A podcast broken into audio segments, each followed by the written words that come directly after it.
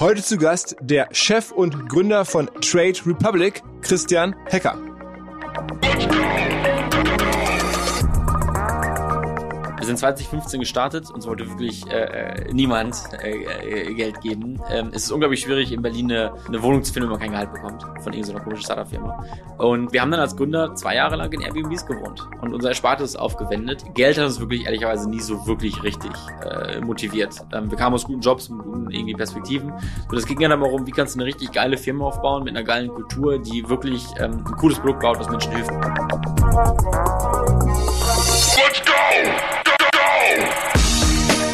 Herzlich willkommen beim OMR Podcast mit Philipp Westermeier.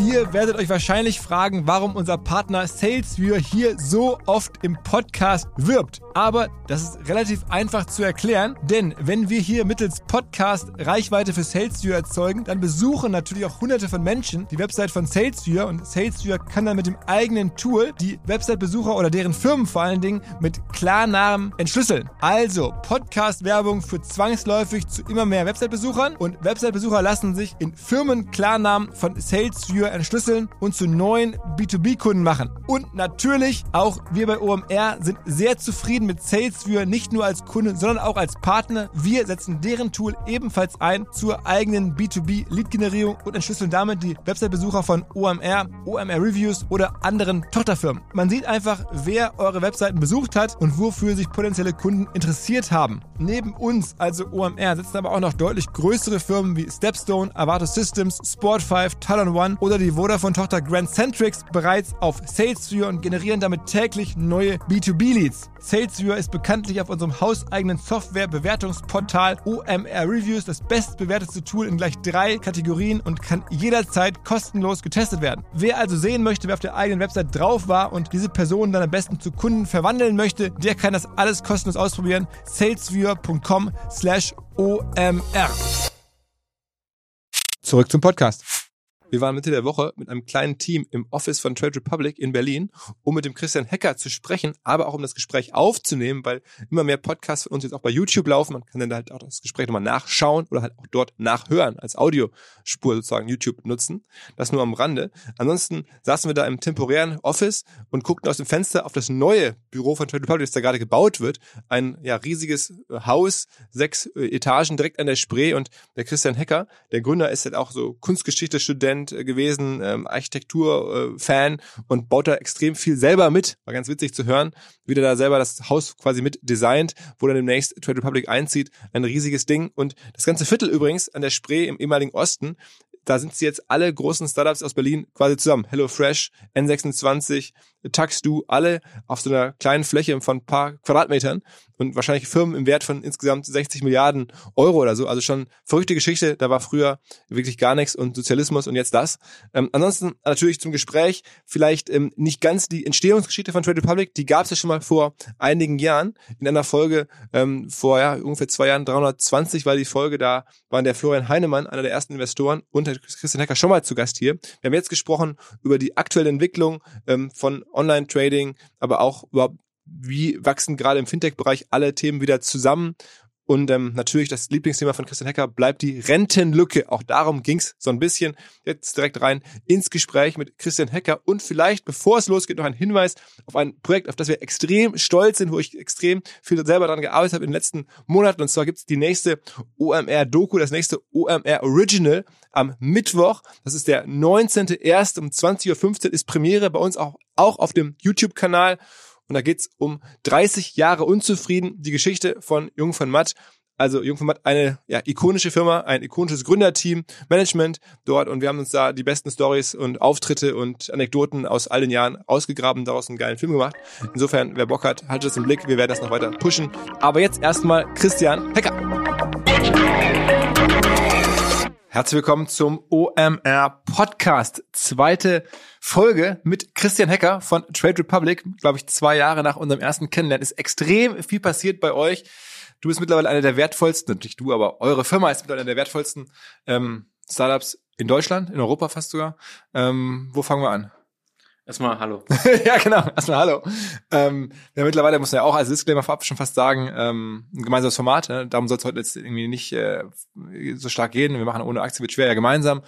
Ähm, aber als wir uns letzt sprachen, äh, so offiziell hier im OMR-Podcast, da wart ihr so eine Firma, die wurde bewertet mit 300 Millionen. Ne? Das glaube ich war die Runde, nach der Peter Thiel reingekommen ist. Äh, war das auch noch so, ja, so eine Neobank, eine von mehreren. Jetzt irgendwie letzte Runde 5 Milliarden Dollar. Ähm, Sequoia, also die besten Investoren der Welt sind dabei. Es gab dieses Jahr, wo GameStop, wo alles irgendwie, äh, was Aktien war, in die Luft gegangen ist. Ähm, ist die Firma jetzt verzehnfacht seitdem? Ja, also wir haben sicherlich in vielen, vielen Metriken äh, gut entwickelt. Also ich glaube, vor einem Jahr waren wir noch 200 Mitarbeiter, heute sind 600. Alleine daran sieht man schon schier die Größe, die es einem angenommen hat. Und wir sitzen jetzt hier in einem Büro und gucken raus in Berlin an der Spree auf so ein anderes Gebäude, das ihr gerade baut. Ihr baut euch ein sechsstöckiges Haus hier, so ein Bürohaus. Also das ist jetzt schon auch wirklich sehr nachhaltig gemeint.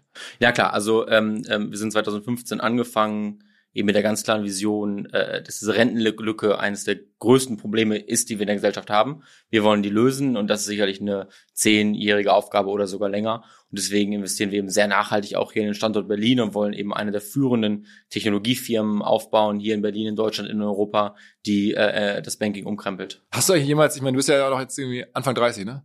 Aber selber Angst gehabt vor dieser Rentenlücke, weil das ja immer so ein Leitmotiv ist, was man jetzt schon mit euch extrem stark verbindet. Also wenn man irgendwie Hacker hört, dann erzählt er wieder von der Rentenlücke.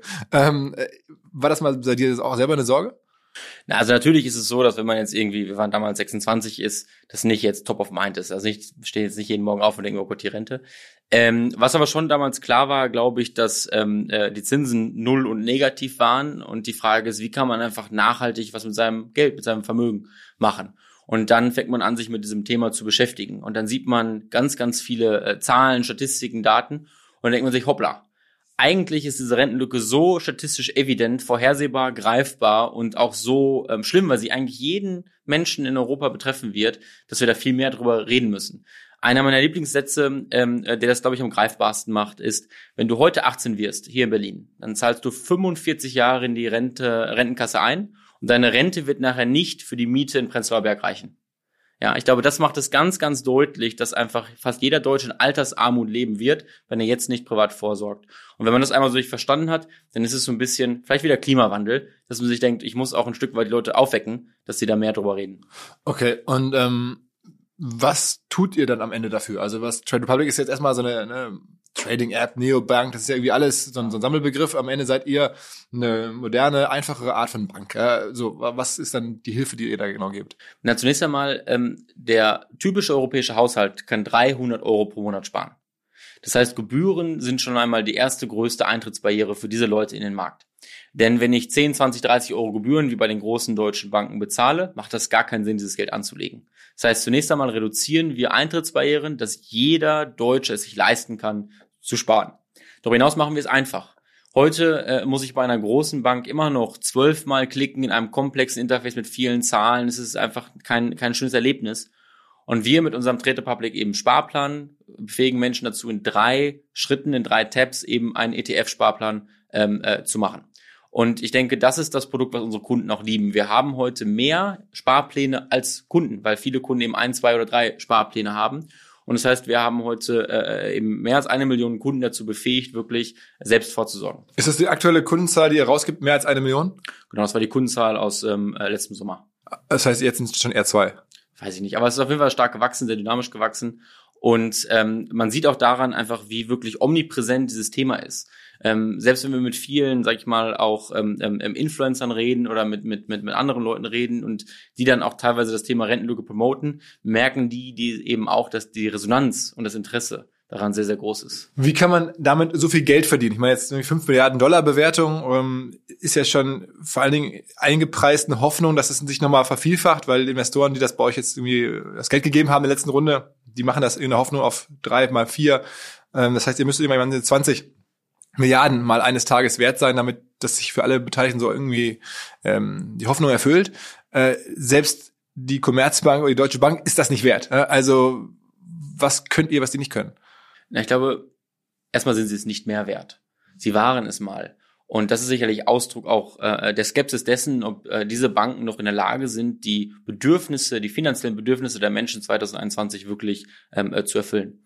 Ähm, ich denke, unsere Bewertung und auch das Geld, das wir eingesammelt haben, die Investoren, ist ein Ausdruck dessen, wie ähm, ähm, unglaublich stark die Leute daran glauben, dass die Rentensysteme in allen europäischen Ländern vor einer massiven Transformation stehen und dass ähm, äh, die Menschen privat vorsorgen werden und dass das ein Markt ist, wo fast jeder äh, Arbeitnehmer ein möglicher Kunde ist. Es gibt ganz, ganz wenig Industrien, ganz, ganz wenig Bereiche, wo fast jeder Bürger ein möglicher Kunde ist äh, von dir. Das heißt also, die Chance, die wir haben vor uns, die ist ähm, äh, wirklich gigantisch. Und ähm, naja, wir glauben, der Markt für eine ja, Trading-App ist langweilig. Der ist klein, kompetitiv, stiftet nicht wirklich viel Wert für den Kunden und hängt viel vom Marktzyklus ab. Die ähm, Idee dessen, in der Mitte der Gesellschaft Menschen dazu zu befähigen, Vermögen aufzubauen, Vermögen zu vermehren, eben auch in dieser Größe des Marktes, äh, die lässt sehr, sehr viel äh, Fantasie zu. Und das heißt, wir begreifen uns immer noch in den, in den ersten äh, Teilen, also das Spiel wurde gerade erst angepfiffen, quasi, ähm, ähm, oder liegen noch 89 Minuten vor uns, ähm, äh, was da noch alles kommt. Ich habe ja irgendwie auch lange über den ersten Podcast mit dir darüber gesprochen, dass ihr Trade Republic eigentlich ein cooler Name ähm, und ist ja auch sehr erfolgreich. Auf der anderen Seite, wenn man das jetzt so hört, dann ist es schon fast misleading, weil ihr dürftet eigentlich gar nicht Trade heißen, sondern ihr müsstet irgendwie Retirement Republic heißen oder sowas dann. Ja, nein, also ich, äh, zuerst einmal kann ich jedem sagen, ähm, äh, einen Namen zu finden für ein Startup ist sicherlich einer der größten äh, äh, Schmerzen, die man, die man so haben kann. Ähm, ja, also damals fühlte sich der Name richtig an, auch heute fühlt er sich noch richtig an. Und wie gesagt, heute verbindet man uns, vielleicht mich, eben auch mit dieser Rentenlücke und da machen wir viel Arbeit. Und was wir eigentlich eher in das Zentrum stellen wollen, ist die Republik, die Res Publica, die Sache des Volkes, das, was nämlich das Anliegen für jeden sein sollte. Ähm also mit der mit mit dieser Idee ähm, ist klar, worauf ihr hinaus wollt, aber beschreibt dann mal so ein bisschen, weil das ja auch ähm, immer wieder Thema war in den letzten Monaten, wie ihr damit genau Geld verdient. Also jetzt, äh, wo entsteht da für euch jetzt äh, eine Überrendite? Also wir haben ja damals angefangen 2015 und zunächst einmal äh, mit der Commerzbank zusammengearbeitet. Und was wir dort damals eben gelernt haben, ist, dass ähm, ähm, Banken und Broker auf zwei Arten und Weisen Geld verdienen. Einmal mit Gebühren, ganz klar, aber eben auch mit ähm, Rückvergütungen, die es von einem Handelsplatz gibt. Das heißt, wenn eben ähm, die Commerzbank eine Order zu dieser Börse leitet, kriegt sie Geld zurück. Wenige Cent, aber sie kriegt eben Geld zurück. Und somit hat sich für uns eigentlich die Frage von Trade Republic umgedreht. Sie war nicht mehr, wie kann ich Geld verdienen ohne Kosten für den Kunden, sondern wie kann ich eine Bank aufbauen, die so günstig und effizient im Betrieb ist, dass sie eben nur mit diesen Rückvergütungen leben kann. Das hat dann vier Jahre gedauert, auch ein bisschen länger, als wir gedacht haben. Ähm, aber da sind wir heute. Das heißt, heute, wenn ein Kunde bei uns ein, eine, eine Aktie kauft, wenn er einen Sparplan ausführt, verdienen wir wenige Cents, die wir von diesem Handelsplatz bekommen. Weil aber eben unsere Bank so günstig und effizient ist, ähm, äh, verdienen wir damit Geld, sind damit nachhaltig und jeder Kunde, jeder Trans jede Transaktion, jeder Trade ähm, ähm, äh, führt zu einem positiven Deckungsbeitrag. Und ähm, damit baut man dann eben in der Masse ein nachhaltiges, spannendes Geschäft auf. Das heißt, die Fantasie der Investoren liegt vor allem in der Größe des Marktes, gar nicht so sehr in der Überrendite.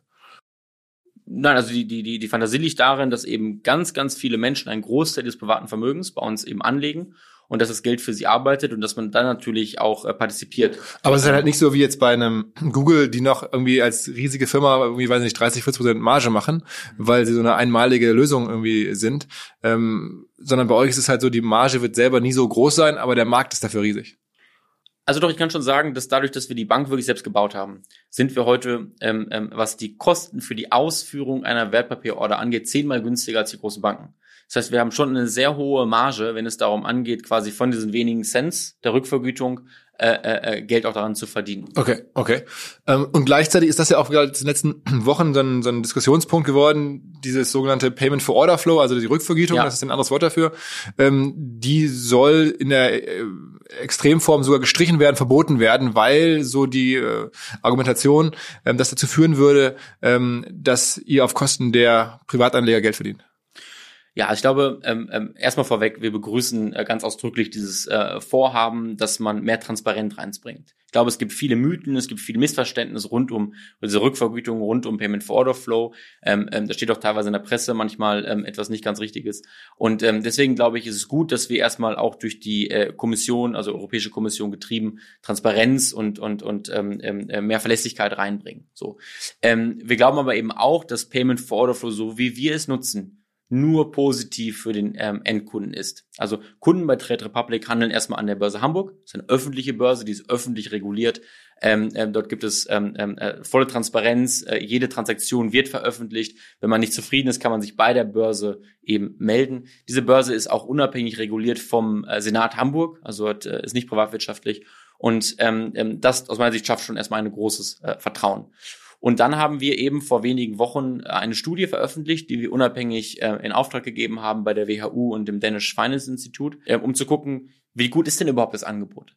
Und diese Studie hat ganz, ganz klar herausgefunden, dass Kurse, die wir unseren Kunden anbieten, um Aktien zu kaufen und ETFs zu kaufen, 46 Prozent besser sind als auf dem deutschen Referenzmarkt Cetra. Das heißt, ein Kunde spart bei uns 52 Cent, wenn er 1000 Euro anlegt. Also das heißt, am Ende ist der Gewinner ähm, oder der, der, der Verlierer vielleicht von, von Firmen wie euch ist die deutsche Börse, weil die einen Teil dessen, was sie an Gewinnen erzielen, ähm, ohne euch jetzt teilen müssen oder jetzt irgendwie fließen quasi über euch euren Kunden zu, so beschreibst du das. Ähm, und die deutsche Börse hat entsprechend wenig Bock, äh, da ihr, ihr quasi Monopol, sag ich mal, aufzugeben und ähm, auf einmal Leute da im Markt zu haben, die deutlich günstiger irgendwie Trades anbieten. Genau, ich glaube, man kann schon sagen, dass ähm, die großen Börsen, jetzt nicht nur die deutsche Börse, quasi Monopole sind. Ähm, das ist auch teilweise. Xetra ist ja Teil der deutschen Börse, ne? Genau. Ja, ja. Äh, quasi Monopole sind. Ähm, und ähm, ich glaube, dass wir gezeigt haben in unserem Modell, dass Retail-Orders, quasi Kunden-Orders, einen Wert haben. Und ähm, der wurde in den letzten Jahren, Jahrzehnten nicht vergütet. Dort mussten Retail-Investoren sehr, sehr hohe Gebühren zahlen, fünf Euro und mehr, um überhaupt Zugang zu dem Markt zu haben. Ja, und wir haben eben gezeigt, dass man ähm, äh, äh, damit Geld verdienen kann, dass es einen Wert hat und dass es besser für den Kunden ist, wenn wir etwas von diesem Wert ihm zurückgeben. Und ja, deswegen, wenn man Payment for Order Flow abschafft, wird man am Ende des Tages dazu führen, dass der Kunde mehr bezahlt, weniger Geld in der Tasche hat und dieses Geld eben bei den großen Börsen und Banken landet. Ist das für euch denn existenziell? Also wenn das jetzt wirklich käme, ähm, kriegt ihr dann ein Problem mit eurem Geschäftsmodell? Nein, offen gesprochen nicht. Also wir haben ähm, verschiedenste äh, Revenue Sources. Ähm, ähm, äh, wir haben ja den 1 Euro äh, quasi, den man für die Handelsausführung bei einem äh, Trade bezahlt. Wir haben Revenue Shares mit den Emittenten von Produkten und auch darüber hinaus. Ähm, unser Geschäftsmodell basiert weniger auf Payment for Order Flow, mehr auf der Frage dessen, ob Kunden sparen müssen, ob sie eben anlegen müssen. Und der Markt dafür, wie besprochen, ist eben äh, sehr, sehr groß und ähm, äh, da hat ein Unternehmen wie Trade Public immer eine Daseinsberechtigung. War das für dich jetzt entsprechend gar nicht nur positiv, dass jetzt dieser ganze Börsenhype äh, mit GameStop und diesen Zockeraktien so abging, weil da seid ihr auch mit ganz klar reingerutscht ähm, in der in der Kommunikation, in der Wahrnehmung. Okay, jetzt jeder will irgendwie an der Börse mit, ja auch irgendwie kurzfristig zocken und das macht man bei Trade Republic. War das für dich dann gar nicht so erfreulich, wie man vielleicht meint? Na, ich glaube schon, dass es ein positiver Trend war. Ähm, einfach deswegen, weil er, glaube ich, zeigt, dass Anlegen im Kapitalmarkt kulturell relevant wird. Ähm, um da mal vielleicht ganz kurz auszuholen, ähm, das Internet, glaube ich, demokratisiert viel. Heute ist ähm, ähm, jeder Mensch sein eigener Verleger. Er kann seine eigene Meinung ja veröffentlichen, sei es bei Twitter, Facebook, wie auch immer. Und sicherlich stimmen wir alle ein, äh, dass viele dieser Meinungen vielleicht nicht unbedingt die besten Meinungen sind. Aber trotzdem ist es eigentlich aus meiner Sicht gut, dass eben nun mehr Leute äh, ihre Meinung veröffentlichen können. Und genauso wie das in der Meinungsbildung passiert ist, ähm, glaube ich, wird es auch im Kapitalmarkt passieren. Nämlich, dass der Zugang zum Kapitalmarkt demokratisiert wird, dass mehr Leute Zugang haben, eben selbst anzulegen. Und ja, das wird dazu führen, dass der Kapitalmarkt volatiler, unvorhersehbarer wird. Aber ähm, ich denke, ähm, es ist sehr gut, dass es eben nicht mehr ein Elitenprivileg ist, sein Geld an der Börse für sich arbeiten zu lassen, sondern dass genau ähm, äh, diese Fähigkeit dessen, passives Einkommen zu verdienen, auch jetzt der Mitte der Gesellschaft äh, zukommt. Wie ist denn das aktuell? Wo holt ihr Kunden her? Also du willst ja diese Botschaft rausbringen. Ähm, jetzt habt ihr eine Million plus Kunden. Äh, wo kommen die im Wesentlichen her? Also wie, wie finden die euch? Ähm, also erstmal in Deutschland erfreuen wir uns wirklich ähm, ähm, nachhaltiger Beliebtheit und wachsen noch dynamisch. Nur um da mal ähm, ähm, so ein bisschen auch Perspektive herzustellen. Ähm, in Deutschland gibt es ähm, ähm, 80 Millionen Menschen, davon legen 10 Millionen Menschen gerade überhaupt erstmal ihr Geld in Aktien an. Ähm, das heißt, selbst unsere eine Million Kunden wirken verglichen mit den 10 Millionen immer noch klein. Ja? Und darüber hinaus gibt es eben viele, viele, viele Menschen, die noch nie vorher angelegt haben. 50 Prozent unserer Kunden sind Erstanleger, die noch nie vorher Aktien besessen haben. Diese Leute finden uns ähm, äh, vor allem über äh, Google. Ja, ähm, äh, die gucken einfach quasi, ähm, was ist der erste Schritt, der erste Weg, äh, Geld anzulegen, was mache ich mit einem Sparplan. Das heißt, für dich ist dann sozusagen Performance Marketing oder, oder, oder SEA bei Google mit der wichtigste Kundengewinnungskanal. Genau, wenn man das so sieht, ja. Auf der anderen Seite, glaube ich, wachsen wir vor allem organisch über Word to Mouth. Ähm, also einfach die Reputation dessen, auch in vielen Freundeskreisen heute, ähm, hey, du möchtest anfangen zu anlegen, probier doch mal äh, Trade Republic aus, dass wir quasi der Name und das Gesicht von dieser Bewegung sind, Geld für sich arbeiten zu lassen, führt dazu, dass ähm, die Menschen uns ähm, sehr aktiv auch selbst. Äh, ihr macht ja auch so äh, ganz witzige Aktionen. Also jetzt habt ihr irgendwie, glaube ich, über Weihnachten gemacht irgendwie für jemanden, ähm, der einen weiterempfiehlt, also Referral Marketing, ähm, gibt es dann irgendwie äh, 200 Euro in Aktien ins Portfolio. Allerdings darf man sich die Aktie nicht selber aussuchen, sondern dann muss man, werden die zugelost oder sowas. Aber ihr zahlt also 200 Euro als Referral für neuen Kunden. Ja, ähm, also wisst ihr mal, es war Crypto Christmas. Ich als äh, äh ja äh, ähm, äh, katholischer Münsterländer ist immer ein kleiner Teil in mir gestorben, wenn wir das so ausgesprochen haben. Nein, also Crypto Christmas ähm, ähm, oder oder äh, Merry Crypto. Ähm, es war äh, eine, eine zehntägige Aktion, äh, äh, wo eben äh, Kunden Cryptocurrencies, vor allem Bitcoin, äh, bekommen haben. Einfach weil wir glauben, dass das beste Geschenk zu Weihnachten die Zukunft ist und dass es gut ist, Leuten da eben äh, schon den ersten Investment ins Portfolio zu legen. Ähm, und, ähm, Aber es ist mittlerweile vorbei, die Aktion. Also habt ihr genau, heute kann man bei Trade Republic eben eine Aktie bis zu 200 Euro äh, bekommen, ja, ähm, ähm, mal mehr, mal weniger. Wenn man jemand Neues empfiehlt. Ähm, nee, jeder Neukunde. Also jeder Kunde bei Trade Republic ist ein Aktionär. Das ist, glaube ich, ganz, ganz tief verwurzelt in unserer Mission, dass wir quasi jeden Kunden, der sich anmeldet, zum Aktionär machen. Du bist Aktionär, wenn du bei uns dich anmeldest. Und das, dann kommt ein wirklich Zufallsgenerator und legt dem dann irgendwas ins Portfolio. Ja, sind schon gute Aktien. Also es sind wirklich die 10, 15 größten Unternehmen, die man sich vorstellen kann. Also du kannst dann eine Apple haben, eine Facebook haben, eine, eine Volkswagen haben, was auch immer. Also das ist schon irgendwie eine, eine gute Blue-Chip-Aktie, die du dann hast. Ähm, die ja, dann verschenkt quasi. Wir geben dir die einfach als Vertrauen dessen, dass du damit anfängst, ähm, äh, selbst dein Geld eben anzulegen. Weil viele Leute haben Berührungsängste. Viele Leute äh, sagen, oh, wie geht das überhaupt, wie besitze ich eine Aktie? Und wenn du den Leuten eine erste Aktie gibst ähm, und sie dann das erste Mal auch verkaufen im Zweifelsfall, dann haben sie schon ihren ersten Trade gemacht. Wie viel, wie viel ähm, haben denn so die Durchschnittskunden bei euch in ihrem Portfolio bei euch? Also das sind so 10.000 Euro, 5.000, 100.000, was ist so das, das durchschnittliche Portfolio bei euch? Ich glaube, das Schöne ist, dass äh, Kunden Trade Republic wie ein Sparsteuer nutzen. Das heißt, ähm, sie fangen an mit irgendwie 500, vielleicht mit 1000 Euro und dann zahlen sie wirklich jeden Monat wiederkehren 3, 4, 500, 600 Euro ein und bauen das dann ähm, äh, über die Zeit aus. Das heißt, äh, viele Leute haben ein Portfolio über 10.000 Euro bei uns. Und wenn man sieht, dass wir vor allem sehr viele junge Kunden haben, dann kann man sagen, die haben ja einen Großteil ihres Vermögens ähm, äh, heute bei Trade Republic. Aber es gibt gibt's auch irgendwie so die die Whales, die da irgendwie 100.000 plus haben. Gibt es davon auch reichlich? Ja klar, ich glaube, wir sind ein, ein, ein Querschnitt der Gesellschaft. Ähm, wir haben aus allen Altersklassen, aus allen Vermögens- und Einkommensschichten Kunden und da gibt es auch Kunden, die etwas größere äh, Portfolio verwalten, über die freuen wir uns auch. Okay. Und jetzt äh, Kunden holt ihr, also Suchmaschinen haben wir ein bisschen darüber gesprochen, ähm, Referral, ähm, was man ja gerade so im äh, Digital- oder Marketingbereich sieht, gerade Kryptofirmen werben ja überall. Also es gibt jetzt irgendwelche Deals, Crypto.com hat das Staples Center in LA, äh, weiß nicht, 700 Millionen zahlen die dafür, für zehn Jahre da irgendwie Namenspatron zu sein. Ähm, wenn man in ein Fußballstadion geht, egal wo, Spanien, England, Deutschland, Bannenwerbung, alles irgendwelche Trading-Apps, irgendwelche äh, Kryptofirmen, äh, sowas sehe ich bei euch nicht so intensiv. Warum eigentlich nicht? Ja, wir wachsen wirklich organisch. Also ähm, wir sind noch in der ähm, Marktphase, wo es darum geht, eben ähm, eine Brand aufzubauen von den Menschen äh, für die Menschen und sag ich mal diese großen äh, Brandbuilding äh, ähm, die jetzt die vielen großen Banken auch machen. Ich meine, äh, die kommen direkt zum Beispiel als Sponsor von Borussia Dortmund. Das ist für uns ähm, eigentlich keine keine Option und nicht gangbar. Und wir vertrauen eher darauf, wirklich auf dieses Word to Mouth, das ist Branding. Aber äh, ich meine, was gibt's Näheres an den Menschen als jetzt mal hier in Berlin irgendwie alte Försterei, demnächst irgendwie Trade Republic Arena? Wäre doch machbar ja, und sicherlich auch ähm, irgendwie spannend und, und, und vielleicht auch ein bisschen lustig. Auf der anderen Seite ähm, setzen wir vor allem auf digitale, skalierbare, messbare. Viel äh, auf YouTube, ne? Also ich habe das Gefühl, ich, wenn ich YouTube gucke, da ist schon auch Trade Republic, also wäre da wahrscheinlich nach meiner Schätzung der dritte Kanal zumindest mal nach. nach. Ich hoffe, du bist schon Kunde, dann sollten wir dich eigentlich ja. targeten. ja, das ist dann eher. Ein ja, ja, in der Stadt. Was sind bei mir Streuverluste? Ähm, ja, aber ja. ich krieg sie trotzdem ab. Ja, sollten wir nochmal gucken, müssen wir gucken, ob wir im Team da ist. Nein. Ähm, ähm, ja, also wir spielen wirklich alle digitalen Kanäle, ähm, ähm, ähm, sei es jetzt YouTube, sei es jetzt Instagram, ähm, ähm, aber vor allem wachsen wir ähm, organisch. Wie viele äh, Trading-Apps gibt's denn in Europa? Ich hätte jetzt gesagt, es 30, 40, 50. Was ist ein Gefühl dafür? Genau, es gibt viele. Ähm, ähm, inzwischen hat sich natürlich schon so ein bisschen rauskristallisiert, ähm, äh, wo die Marktanteile äh, verteilt werden. Und ähm, ähm, ja, ich glaube, es ist erstmal gut, dass äh, viele Leute jetzt diesen kostenlosen Zugang anbieten über einfache Apps. Das wird nur ähm, äh, dazu beitragen, dass der Zugang demokratisiert wird. Heute legen immer noch 85 Prozent der Deutschen Geld nicht am Kapitalmarkt an. Deswegen begrüßen wir wirklich jeden Spieler und jeden Wettbewerber im Markt, weil der wird auch nur dazu führen, dass am Ende des Tages mehr Leute ihr Geld anlegen. Und gibt es da immer eine Konsolidierung, dass ihr dann irgendwie anfangt, diese, die kleineren Apps und deren Kunden quasi dann aufzukaufen?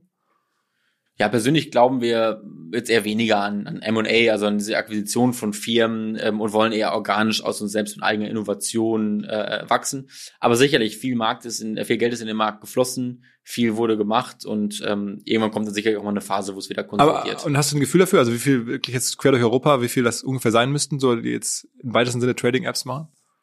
Ja, ich glaube, mit relevanter Größe gibt es vielleicht zehn. Vielleicht Ach, 15. so wenig, ne? Ja, es gibt mehr, aber mit jetzt also relevanter Größe und heißt dann irgendwie mit irgendwie ein paar hunderttausend Kunden relevant.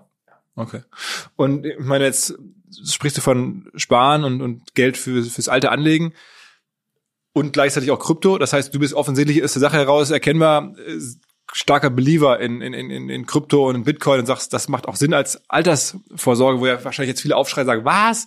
Irgendwie mit Bitcoin, Altersvorsorge, total verrückt. Was macht dich so sicher, dass Bitcoin ein langfristiges Thema ist? Oder andere Kryptos?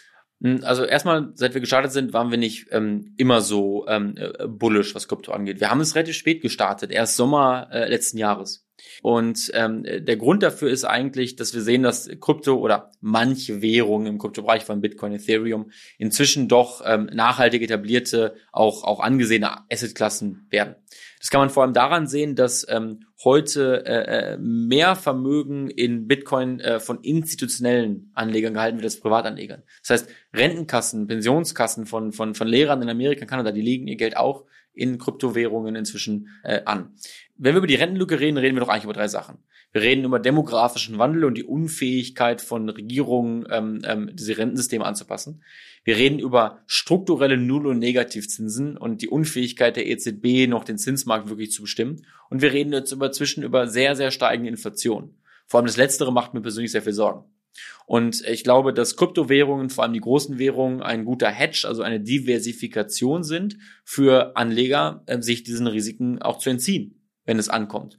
Und ähm, ich denke, dass da ein sehr großer nachhaltiger Markt äh, eben entsteht. Und ich glaube, wir sind gut darin beraten, jetzt hier in Deutschland, ähm, den Menschen auch frühzeitig eben die Chance zu geben, daran teilzuhaben. Nicht, dass in zehn Jahren, wenn dann äh, das eigentlich klar und obvious ist, äh, dann alle sagen, hätten wir mal. Also sagst auch Bitcoin wahrscheinlich in den nächsten zwei, drei Jahren eher so Richtung 100.000 das weiß ich nicht, solche Vorhersagen sind immer schwierig, aber ich glaube, das Konzept dessen, dass man äh, äh Geld verwahrt, äh, äh, unabhängig dessen von, vom, vom Euro, unabhängig dessen von den, von den, von den staatlichen Fiat-Systemen, das ist, glaube ich, schon sehr stark. Also mehr so als das neue Gold. Ja. Vielleicht, ja. So, also ich meine, Bitcoin ist ja eine sehr starke Brand. Also ja. noch nicht wie Gold, aber fast wie Gold. Ja. Wer ist eigentlich aktuell, würdest du sagen, euer stärkster Wettbewerber mit dem, was ihr macht? Das Sparschwein. 85 Prozent der Deutschen legen Geld nicht am Kapitalmarkt an. Also das, das hört sich nach einer lustigen Antwort an, aber es ist genau so. Wenn sich das doch ändert, also wenn die Stimmung sich ändert, wenn mehr Leute Geld anlegen, dann ist der Markt gigantisch und dann ist Platz für mehrere Trade Republics äh, in diesem Markt. Und so eine deutsche Bank nicht? Sicherlich sagen, wenn es darum geht, irgendwie attraktive, günstige digitale Produkte anzugeben, anzugehen, sind es eher die anderen Fintechs, als jetzt die großen klassischen Banken. Wen hast du da auf der Rechnung? Also guckst du an, Scalable oder wer sieht da so interessant aus? Ja, sicher gibt es viele, die da äh, global einen guten Markt machen äh, oder einen guten Job machen, sei es jetzt eine Revolut, eine N26, sei es eine, sei es eine Scalable. Ähm, ähm, aber offen gesprochen wirklich, die investieren alle darin, ähm, ähm, Aufmerksamkeit zu schaffen. Und das ist für mich eigentlich das Wichtigste. Deswegen sehen wir sie natürlich als Wettbewerber, aber auch vielerorts als Verbündete. Wir haben einen neuen Partner hier im Podcast, an dem wir mit OMR auch zu einem ganz, ganz kleinen Teil beteiligt sein dürfen. Die Rede ist von Along, eine Firma, die folgendes Problem löst. Und zwar B2B-Verkaufsprozesse sind sehr kompliziert meistens.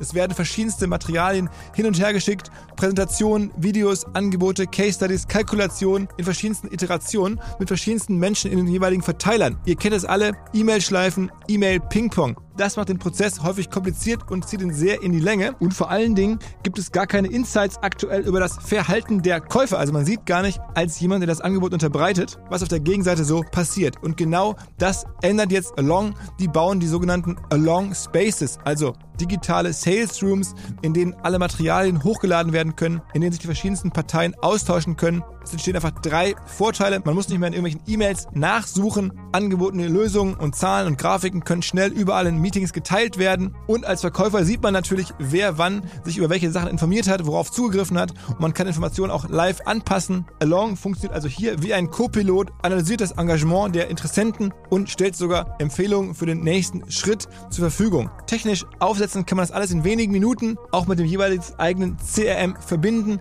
Das macht Along. Wir glauben auch deswegen dran, weil es im Bereich Digital Sales Rooms die Nummer eins ist auf unserer hauseigenen Softwareplattform auf OMR. Reviews natürlich alles DSGVO-konform. Wer mehr wissen oder vielleicht eine Demo angucken möchte, alle Infos along space, ein Wort along space, space auch ausgeschrieben, alongspace.com slash OMR. Und wenn ihr jetzt über diesen Link kommt, also als OMR-Hörerin oder OMR-Hörer kommt, dann bekommt ihr drei Monate gratis, wenn ihr für ein Jahr bei Along abschließt. Zurück zum Podcast. Und hat dich das oder nervt dich das, dass eine Firma, der ja auch häufig verglichen wird, also Robin Hood, ja, ist das amerikanische Pendant, aber ist schon was anderes, ja, aber im Ende ja ähnlichen Ansatz wie ihr unterwegs, in vielen Aspekten zumindest nicht in allen. Ähm, und die sind in die Börse gegangen jetzt vor ein paar Monaten, glaube ich 30 Milliarden wert. Jetzt grob nur die Hälfte. Also keine Erfolgsgeschichte, auch gar nicht mehr so viel mehr wert überhaupt als ihr jetzt in der letzten Runde. Ähm, das drückt ja auch eure Fantasie fast schon ein bisschen nach unten. Also ist das ein Problem?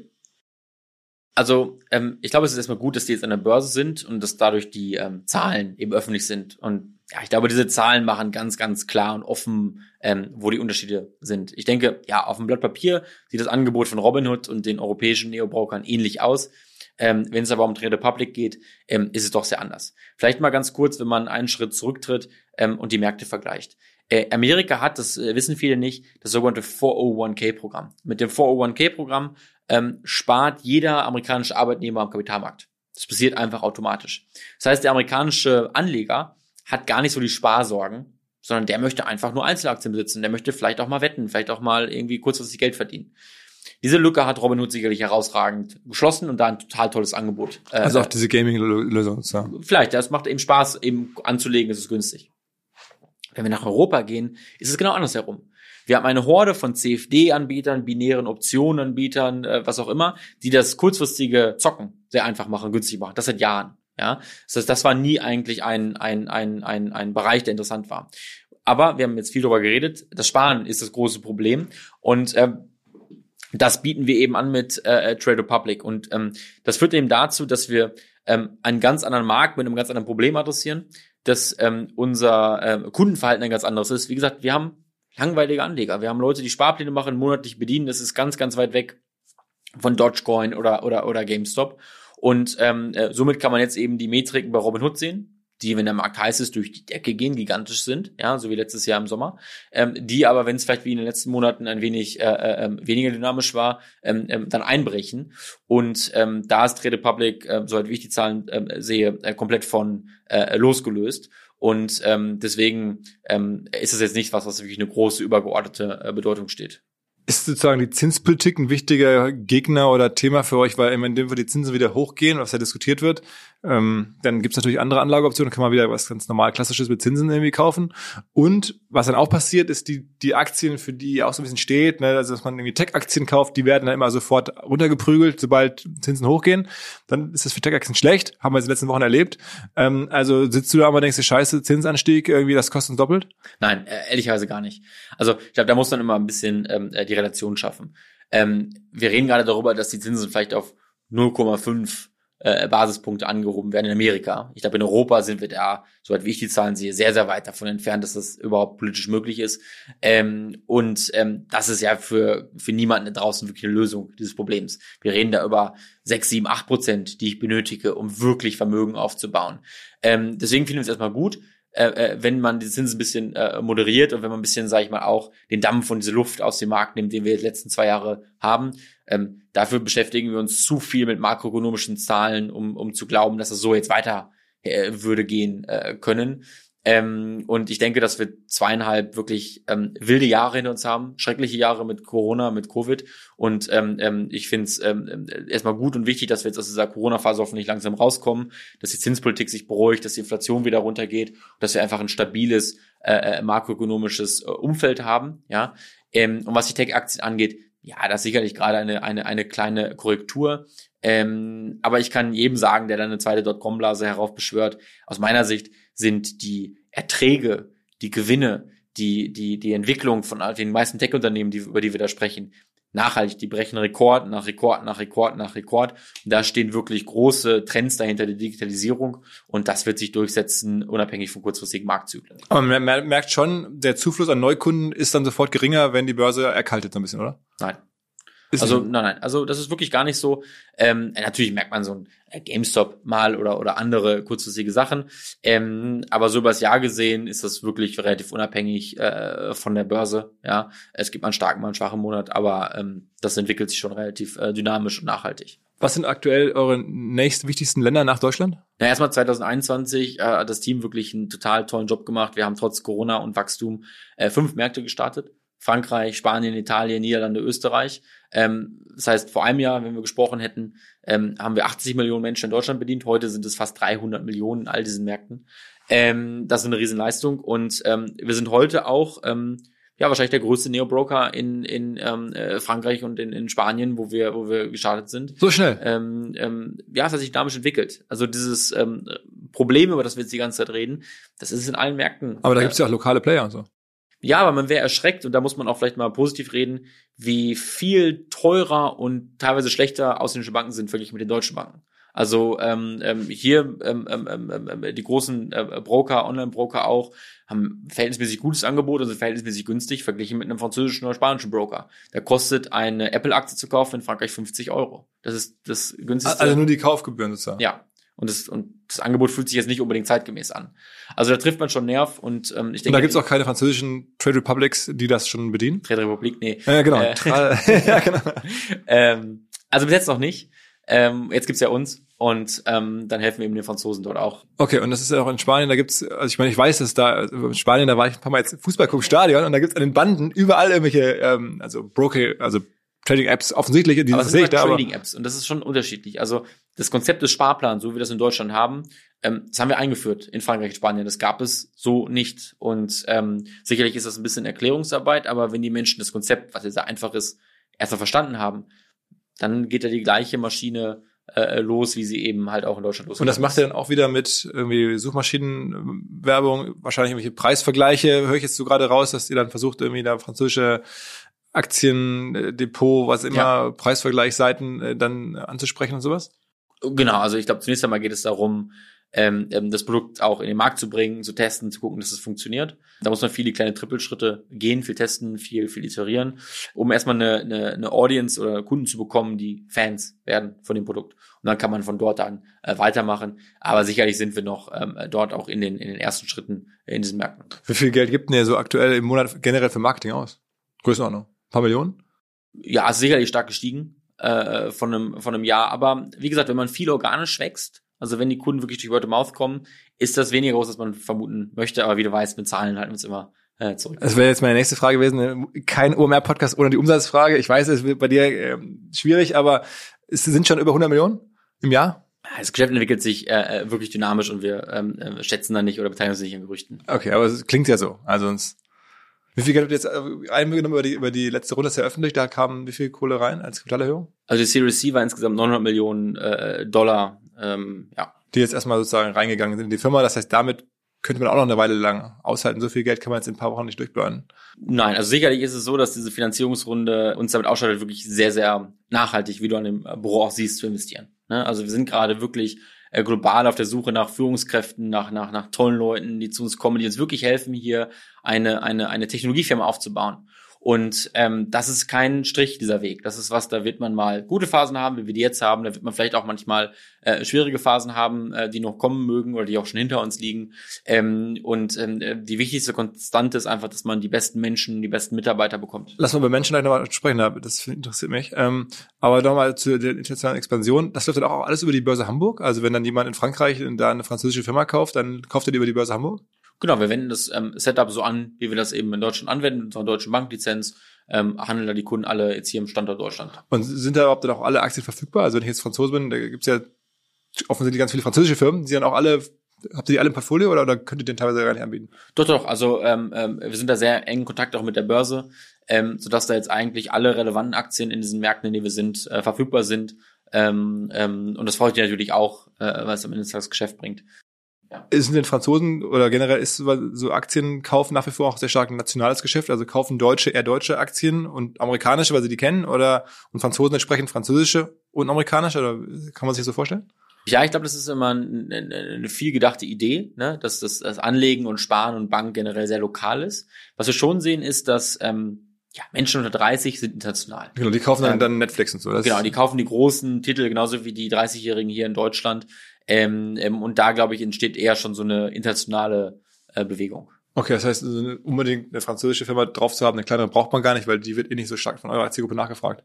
Genau, ja. Aber wo wir sie haben, aber ähm, wir wollen ja auch alle Anleger haben. Wir wollen auch Leute haben über 40, über 50. Ähm, aber ich glaube, der Trend geht ganz klar dahin, dass es so diese 40, 50, 60 globalen Firmen gibt, ähm, äh, die alle Leute interessiert. Und neben, neben der Börse Hamburg gibt es noch einen weiteren Player, der für euch wichtig ist, das ist Lang und Schwarz. Beschreibt mal, was das für eine Firma ist. Die ist ja selber in sich auch börsennotiert und auch schon unabhängig, aber da seid ihr jetzt auf einmal der, glaube ich, wichtigste Partner überhaupt.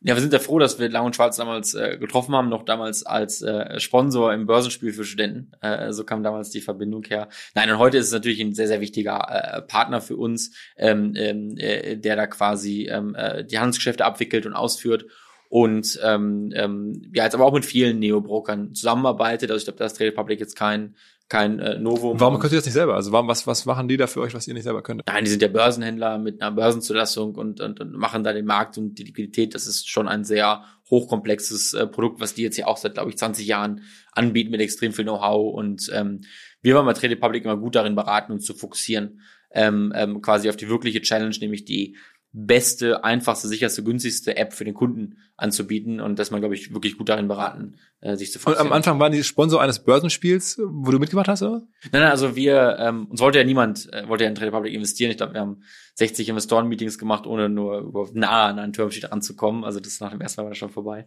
Und da dachten wir uns, okay, das nächste, was wir brauchen, ist ein MVP, ist ein Produkt, was Leute irgendwie nutzen. Das waren dann Thomas, Marco und ich in einer kleinen Studentenwohnung. Ähm, Weihnachten 2015. Und dann haben wir, haben die beiden, ich kann das ja nicht, über Weihnachten die ersten Prototyp-App von äh, Trade Republic damals eben gebaut. Und ähm, wir brauchten dann ähm, Live-Daten für die für das Börsenspiel. Und ähm, bekamen wir auch nirgendwo und dann äh, sagte irgendwann Ritter mal mit Lang und Schwarz, die, die, die sind da offen für vielleicht Live-Daten euch zu geben. Und dann gaben die uns die und so kam dann der erste Kontakt zustande. Okay, und mittlerweile, wenn du da anrufst, dann geht der CEO sofort dran, weil ihr den relativ viel Geschäft ist. Oder das wahrscheinlich, man kann ja auch eure Zahlen so ein bisschen hochrechnen auf Basis der Zahlen von Lang und Schwarz. Daran erkennt man, was ihr für einen Impact auf die habt, also oder eure euer Volumen. Ähm, also das ist jetzt schon äh, hätte, hätte niemand geahnt und die wahrscheinlich schmunzeln immer noch, dass auf einmal ihr so relevant geworden seid. Ja, also ich glaube, sicherlich haben das nicht alle da erwartet. ja, auf keinen Fall. ähm, ähm, aber jetzt freuen sich alle umso mehr. Ja. Okay, okay. Und dann nochmal ähm, zurück zu, zum Hiring. Du hast gerade erzählt, ihr habt jetzt 600 Leute ähm, und wenn man das so verfolgt, dann kommen jetzt Leute von Klarna, von Netflix, also die ihr so hier reinholt. Ähm, wie läuft das? Schreibst du dann bei LinkedIn Leuten und sagst irgendwie, Mensch, du bist jetzt hier irgendwie Director of Growth bei Netflix, hast du nicht Bock nach Berlin zu kommen? Und dann meldet er sich und sagt, ja, mach mal ein Angebot oder? Ja, also erstmal, was wir, glaube ich, schon sehen hier in, in, in, Deutschland und Europa, das muss man, glaube ich, ganz offen aussprechen, dass es da wirklich nicht so unglaublich viele Leute gibt, die ähm, eine große Technologiefirma at Scale gesehen haben. Fünf, sechs, sieben Jahre lang. So. Und das heißt, wir sind darauf angewiesen, weltweite Führungskräfte eben für uns zu, zu gewinnen, die dann zu uns kommen. Sei es im, im Engineering, im Datenverarbeitungsbereich, sei es im Marketing, wo auch immer. Und ähm, ähm, da helfen uns natürlich auch die Investoren. Ähm, wir haben jetzt eben Sequoia, Founders von Peter Thiel, Excel äh, etc., TCV. Ähm, ähm, und wir haben genau eben auch diese Investoren, weil die wahrscheinlich über eines der besten Netzwerke verfügen, weltweit und besonders natürlich im Silicon Valley. Und da kriegt man dann schon ein Gefühl für, welche Mitarbeiter ähm, stechen da raus auf den Firmen, ähm, ähm, wer könnte sich sowas vorstellen, vielleicht mal nach Europa zu gehen. Und dann beginnt da eigentlich ein meistens sechs, neunmonatiger Prozess, wo man sich dann trifft, wo man die Familie mal einlädt, äh, dass sie nach Berlin kommen, wo man die dann auch mal hier äh, zeigt, wo man sehr viel redet über die Mission, über über ähm, ähm, unsere Kultur, über das, was wir erreichen wollen. Und ja, heute haben wir sicherlich ähm, ähm, sechs, sieben, acht Leute gewonnen. Von Netflix, von, sagen wir, Von Airbnb, von Uber, ähm, von Stripe, ähm, äh, die dann eben wirklich mit Kind und Kegel, wie man so schön sagt, ähm, äh, rübergezogen sind und jetzt bei uns da ähm, äh, das aufbauen. Und dann ähm, musst du dir noch, mal, hast du mir im Vorgespräch erzählt, irgendwie mal selber so eine persönliche Berlin-Wochenende mit denen machen. Dann fährst du dir durch die Gegend und zeigst denen irgendwelche Villen, die sie sich kaufen können, die sie dann am Ende gar nicht haben wollen. Ja, ne, also genau, ich hatte es eben auch schon erzählt. Ähm, ähm, äh, zwei Sachen, die die die immer wieder kommen, die viele Leute äh, denken, äh, immer Berlin sei genauso teuer wie Los Angeles. Und wenn man denen dann mal Gefühl gibt, äh, was man so irgendwie in keine Ahnung Grunewald äh, für eine Wohnung bekommt äh, oder im Prenzlauer Berg, dann ähm, kommen da schon die Erwartungen noch mal anders und dann merken die Leute schon, dass man hier auch mit weniger zufrieden sein kann. Das heißt, man muss ja trotzdem Millionen Pakete schnüren. Ähm, sicherlich will gutes Talent gut vergütet werden, aber äh, wir sind noch nicht da, dass wir jetzt im Silicon Valley sind, was die Vergütung angeht. Und ein anderes Thema, was wirklich unisono fast alle angesprochen haben, ist äh, fasziniert jeden, dass die Kinder alleine zur Schule gehen können. Also das Thema Sicherheit, äh, soziale Kohärenz und und einfach so ähm, ähm, ja diese ganzen Vorzüge, die man eben auch Deutschland hat, das muss man ja auch mal sagen, ähm, fasziniert viele. Ähm, ähm, einfach die die die große Verlässlichkeit und Sicherheit auch in der Stadt. Was mir bislang überhaupt gar nicht klar war, ist, jeder Hersteller von Produkten jeglicher Art kann ein Volksprodukt sein in Kooperation mit der Bild. Das ist insofern natürlich spannend, weil die Bild eine Wahnsinnsreichweite hat, fast 50 Prozent der deutschsprachigen Bevölkerung erreicht und halt dieses Label Volksprodukt vergibt an Partner. Seit 21 Jahren machen sie das. Mittlerweile gibt es 220 verschiedene Volksprodukte und es werden weitere gesucht. Es gab schon Zahnbürsten, Volksakkus, aber auf der Website habe ich gesehen, sie suchen zum Beispiel einen Partner für eine Volkszahnzusatzversicherung oder für eine Volkspizza oder für einen Volksstaubsauger. Also, wer solche Produkte herstellt und auch in größerer Kapazität produzieren könnte, denn erfahrungsgemäß spricht der Verkauf nach einer solchen Kampagne ziemlich an, wendet euch bitte an einen Vermarkter der Bild. Die Firma heißt Media Impact. Und Media Impact sagt übrigens auch, dass 80% derjenigen, die schon mal eine Kampagne in dem Bereich gebucht haben, das wieder tun. Wer jetzt hier erstmals von dieser Möglichkeit gehört hat, bekommt auf seine erste Buchung auch ein Media-Bruttovolumen von 220.000 Euro on top. Wendet euch dazu bitte direkt an Media Impact ein Wort de slash Bild slash Volks-Produkt und erwähnt einfach im Gespräch mit den Ansprechpartnern und Ansprechpartnern dort, dass ihr über OMR kommt und dann gibt's diesen Zuschlag. Zurück zum Podcast. Okay, und dann, dann ist es irgendwie so, von zehn Gesprächen kannst du dann einen konvertieren, nach Berlin zu kommen? Ähm, ja, da ist es eher so, dass man, dass man weniger Gespräche hat, aber die sehr lange dauern und da man auch einfach sehr viel Vertrauen aufbauen muss, weil ähm, ähm, ähm, das ist natürlich ein riesen Commitment, eben die Koffer zu packen äh, bei Netflix in Los Angeles und dann eben über den Teich zu ziehen nach äh, Berlin in, in das kleine bescheidene Trade Republic. Na, naja gut, aber so, es wird jetzt ja auch größer. Ähm, und was mir dabei auffällt, ist, du glaubst offensichtlich auch sehr stark weiterhin an Büros. Also ihr baut gerade ein großes Bürogebäude, ihr holt Leute bewusst nach Berlin, die könnten ja auch remote irgendwo anders dann für euch arbeiten, aber das ist nicht das Ding. Also natürlich wollen wir Leuten ermöglichen, irgendwie frei und flexibel zu arbeiten. Also Homeoffice äh, wird auch bei uns ein integraler Bestandteil nach Corona äh, sein. Ähm, ja, auf der anderen Seite glauben wir schon daran, dass einfach ähm, sich am, am, an der Kaffeemaschine zu treffen und mal über den zu reden, einen großen Teil des Spaßes auch ausmacht, bei sowas wie Trade Public äh, dabei zu sein.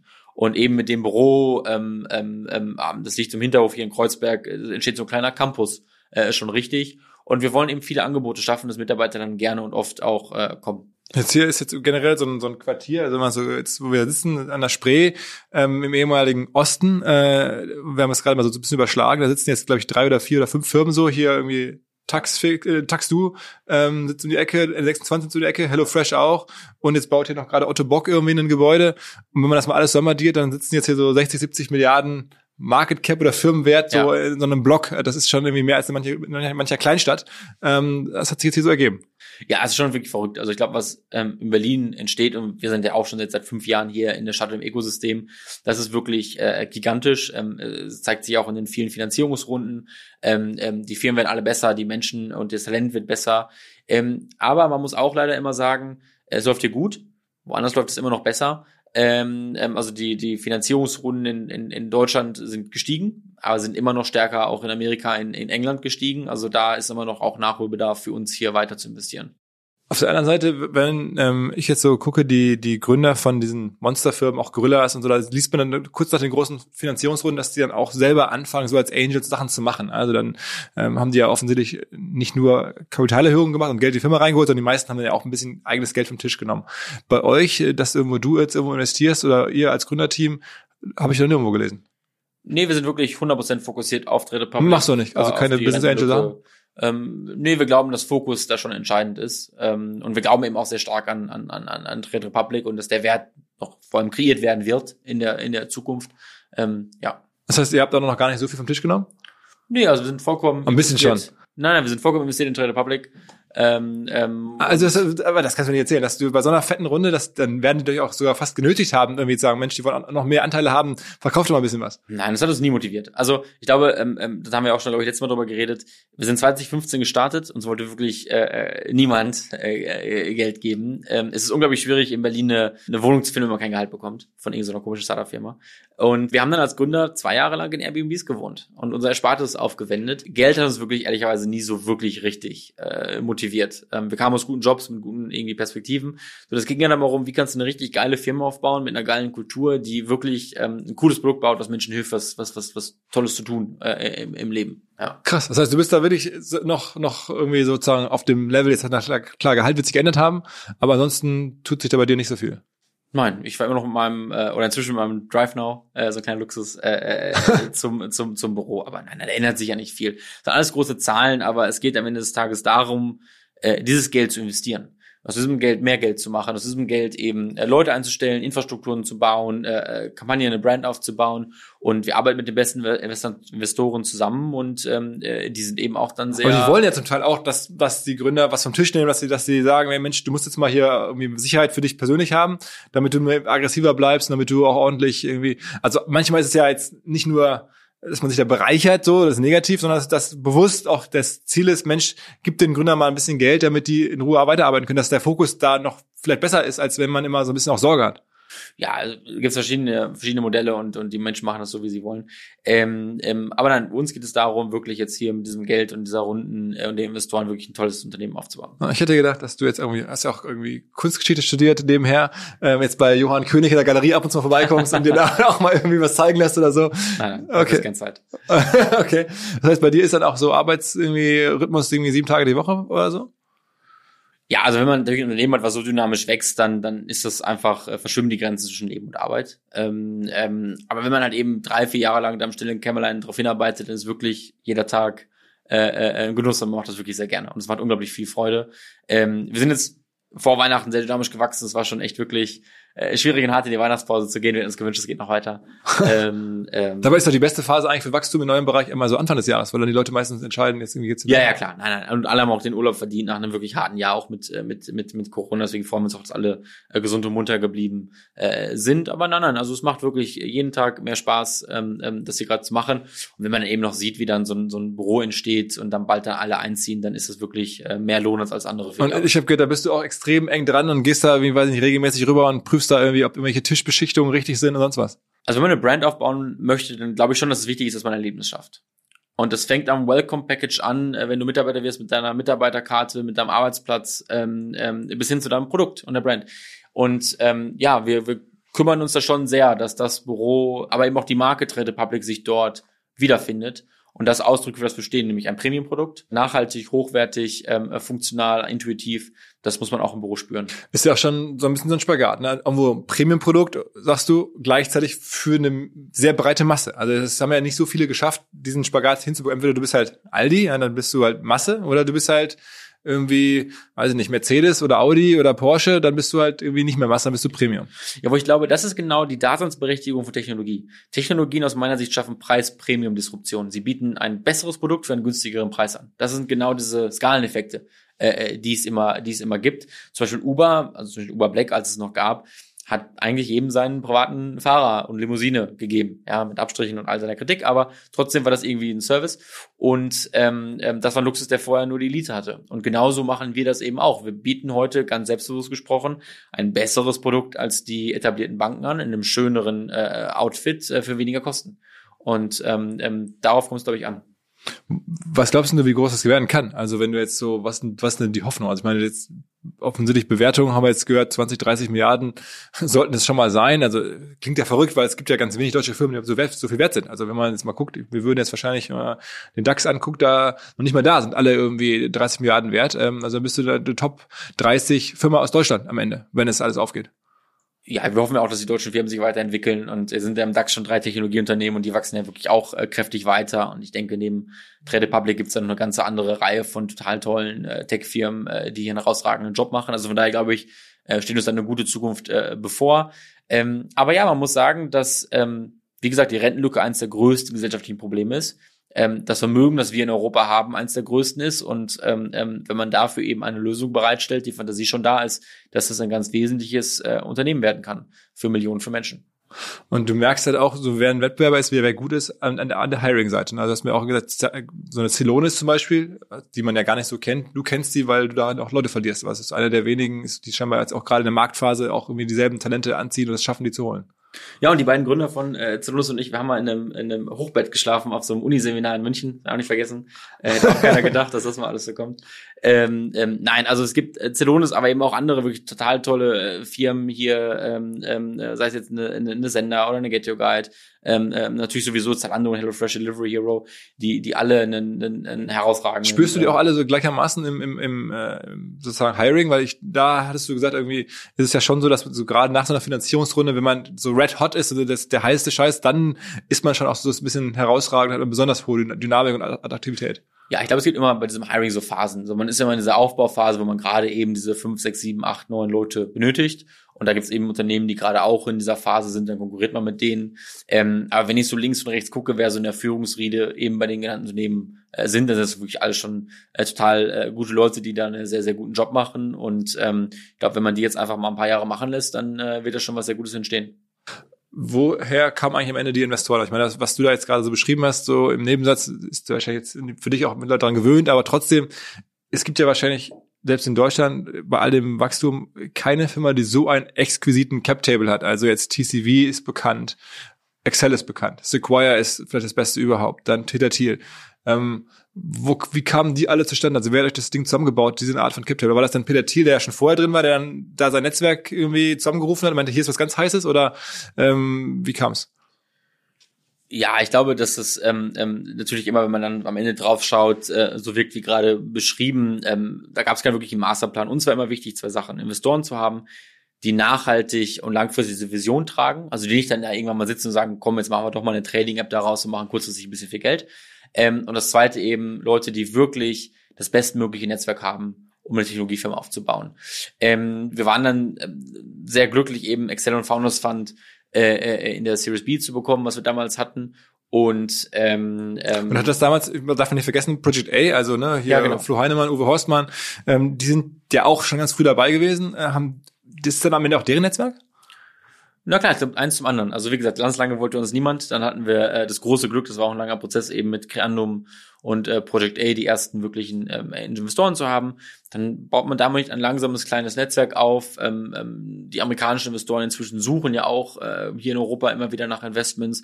Ähm, ja, und dann auf einmal sitzt man dann in, in, in Los Angeles äh, mit Peter Thiel am Tisch. Ähm, und dann kriegt man natürlich mit Excel Founders Fund so einen gewissen Stempel schon. Und ähm, wenn man sich dann dynamisch weiterentwickelt, ähm, die Zahlen passen, ähm, dann kommt dann auch irgendwann ein Sequoia, ein TCV, ein Thrive ähm, ähm, und, und, und würden gerne auch investieren. Und klar freuen wir uns darüber, jetzt mit diesen Leuten zusammenzuarbeiten. Da musst du gar nicht mehr pitchen, dann wollen die einfach rein. Dann sehen die das Signaling, dann wollen die rein. Nein, ich würde sagen, die besten Investoren sind immer noch sehr, haben sehr pristine Taste. ähm, ähm, also nein, nein, also das, so ist es nicht. Also du musst schon immer dahin gehen und ganz genau erklären, ähm, was machst du mit dem Geld? 900 Millionen äh, Dollar sind jetzt ja auch nicht wenig. Und, und da sind wir auch sehr tief drin. Ähm, und es sind auch ehrlicherweise äh, monatelange Prozesse. Also ich glaube, Sequoia haben wir äh, äh ein Dreivierteljahr äh, äh, getroffen, das erste Mal vor der Runde. Und da baut man dann eben eine Beziehung auf, einen Kontakt auf. Und wenn man dann, wenn man dann glaubt, jetzt die richtige Moment, dann, dann, dann redet man mal über ein Investment. Ähm, und das ist schon, schon so. Aber hast du dich dann auch nachher ein bisschen gewundert, als du das gesehen hast, die Pressemitteilung irgendwie, die ihr da rausgegeben habt, dann denkt man sich, okay, what the fuck? Ja, klar, man ähm, kommt von da irgendwie bescheidenen äh, Verhältnissen und, und, und offen gesprochen äh, sind wir das eigentlich immer noch, eben genau wie gesagt, wenn wir über äh, Tischplatten äh, oder Kaffeemaschinen äh, reden, dann mache ich das auch noch mal selber. Ähm, aber klar, man muss groß denken, man muss nachhaltig investieren, man muss ähm, ähm, Möglichkeiten identifizieren, wo man das ganze Geld eben auch investieren kann und ähm, ähm, dann da reingeben. Und dann ist es auch ganz klar, das sind die besten Investoren und ähm, die zwingen einem auch dazu, die Komfortzone zu verlassen. Also der, die Anspruchshaltung ist immer das Beste äh, und immer nur. Und ähm, das wollen wir aber eben auch, weil nur das dazu führt, dass man wirklich eine herausragende Firma ausbauen wird. Wie oft hast du Peter Thiel schon getroffen, so persönlich?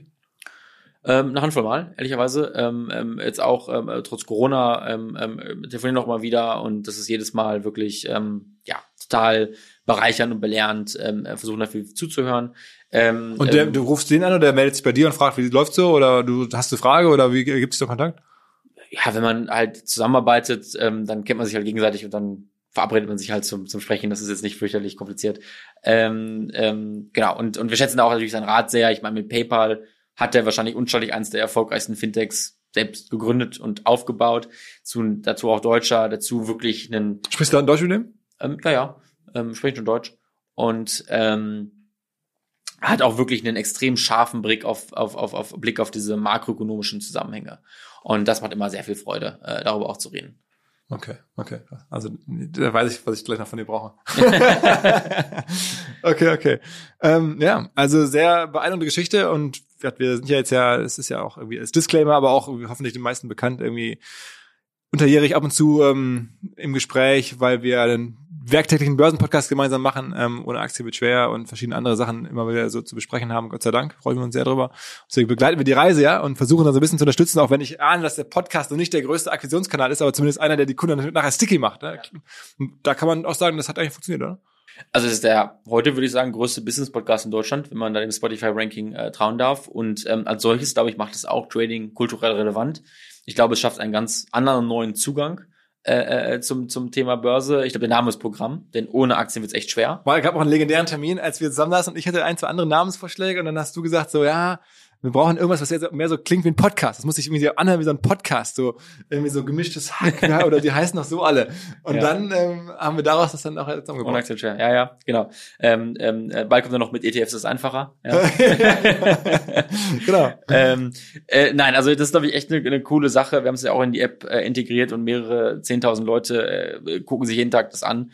Ähm, und das ist ein weiterer Baustein eben, dahin ähm, Menschen dazu zu begeistern, sich mit dem Thema Anlegen auseinanderzusetzen. Also in dem Sinne, ähm, mal gucken, in einem Jahr oder anderthalb machen wir hoffentlich das nächste Update und dann im Büro mit Einweihungsparty. Ja, ja. Genau, genau, genau. Äh, ist dann, gab's dann schon die nächste Runde oder dauert das noch ein bisschen länger? Das weiß ich nicht, wahrscheinlich dauert es noch. Ja, ähm, also noch keine, es gibt ja das alte Sprichwort so, nach der Runde ist vor der Runde. Ja, das ist sicherlich richtig. okay, okay, okay. Das ist sicherlich nicht falsch. Okay, ja. okay, okay, alles klar. Na gut, ähm, vielen Dank und äh, dann würde ich sagen, ja, bis, bis bald mal wieder. Danke, danke. Alles klar. ciao. ciao. ciao. Zur Abwechslung jetzt mal vollkommen schamlos und offene Selbstvermarktung und Werbung für unser OMR Festival am 7. und 8. Mai. Dort sind wir gerade in der absoluten Planungshochphase. Das heißt, wir verkaufen jetzt letzte Standflächen, wir planen, wie halt dort alles laufen wird Anfang Mai. Und weil das so ist und weil wir noch einige Flächen und Möglichkeiten, Masterclasses, Präsenzen frei haben, wollte ich nochmal dazu aufrufen, sich da bitte zu melden, wer noch nach neuen Kunden, nach neuen Leads sucht, wer eine Plattform sucht, um seine Brand transparenter und sichtbarer zu machen, wer in irgendeiner Form nach Nachwuchs, nach Talenten sucht. All das können wir ermöglichen. Ihr könnt bei uns gesehen werden, ihr könnt bei uns wirklich wachsen, aber halt nur jetzt in diesen Tagen, denn irgendwann müssen wir dort die Bücher schließen, weil die Planungszyklen Richtung Mai dann zu kurz werden und vielleicht auch, weil einfach alles verkauft ist. Deswegen jetzt nochmal der Hinweis, denkt an unser Festival jetzt, wer dabei sein möchte mit Masterclass, mit Speaking, mit vor allen Dingen aber Präsenzen auf der Fläche, mit Ständen. Einfach ganz kurze Mail an inbound.omr.com. Innerhalb eines Tages melden sich da eine Kollegin, ein Kollege und dann startet die Zusammenarbeit.